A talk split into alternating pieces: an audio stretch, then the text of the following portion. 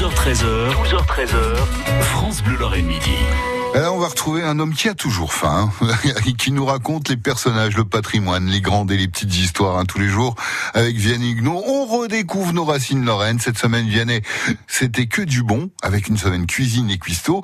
Et Vianney, Vianney, je vous sens un petit peu dépité là. Eh oui, voilà, déjà, c'est la dernière étape de notre semaine spéciale Lorraine et cuisine. C'est très frustrant parce que la Lorraine des gastronomes est immense et c'est impossible de citer tout le monde.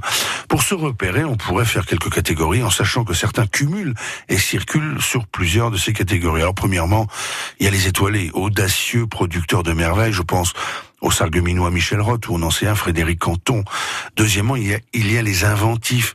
Et les leaders de cette catégorie sont peut-être le duc de Lorraine, Stanislas Letzinski, auquel on doit le Baborum, et sa fille Marie, qui nous a offert les bouchées à la reine. Troisièmement, il y a les médiatiques, qui sont souvent de bons cuisiniers. Je vous en sers trois. Jean-Pierre Coff, le Lunévillois, Gilles Pudlowski, le Messin, Laurent Mariotte, le Spinalien.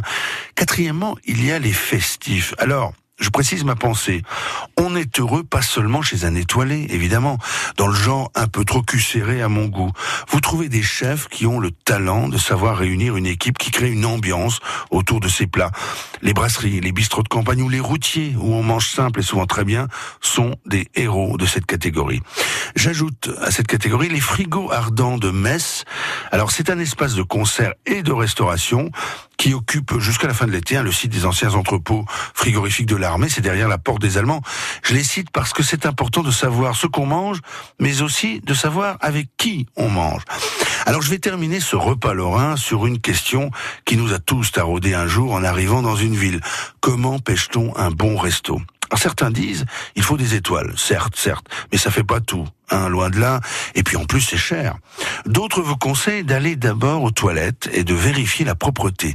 Cela dit, vous pouvez tomber sur une femme de ménage au top, collègue d'un piètre cuistot. Certains recommandent TripAdvisor. Je prononce à la française. Hein. TripAdvisor. Alors moi, je suis pas vraiment d'accord. Il y a à boire et à manger sur ce site qui recueille les avis d'internautes parce qu'il commente un plat à un instant T, ignorant qu'un chef peut être aussi victime d'un coup de pompe. Et puis c'est une perception très personnelle. Et enfin, eh ben on n'est pas à l'abri des avis d'internautes qui se vengent d'une note trop salée ou d'un serveur tête en l'air. Alors dans les conseils, certains autres vous disent de ne pas aller là où la salle est vide.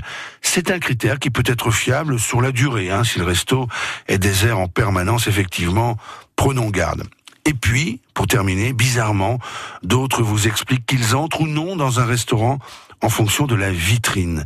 Eh bien, à ce jeu-là, vous allez louper des bouis-bouis extraordinaires avec au fourneau des stars de la cuisine familiale et traditionnelle. Le mieux quand même, c'est de tester soi-même et souvent. Ah bah voilà, oui, la bonne définition pour trouver le bon resto. Bon, on vous retrouve euh, mon bon Vianney à la télé également avec euh, l'invité de Sur ma route hein, ce samedi 8 sur Via Mirabel à midi et demi et à, 20h30.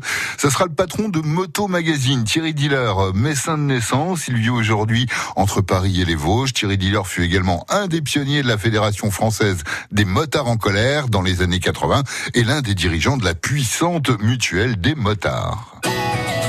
12h13h, 12h13h, France Bleu Lorraine Midi.